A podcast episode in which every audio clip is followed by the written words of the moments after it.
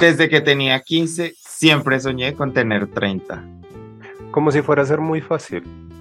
Ah, exactamente. Los 30 no han sido nada de lo que yo esperaba. Es que llevo a pensar que era como en las películas. Ay, sí, pero no me la monte, que para eso la tengo usted, para hablar de todos estos dramas. Bueno, sí, para eso somos las amigas. Mi nombre es Comino. Y yo soy el de las gafas grandes. Y juntos somos Coqueto y Próspero.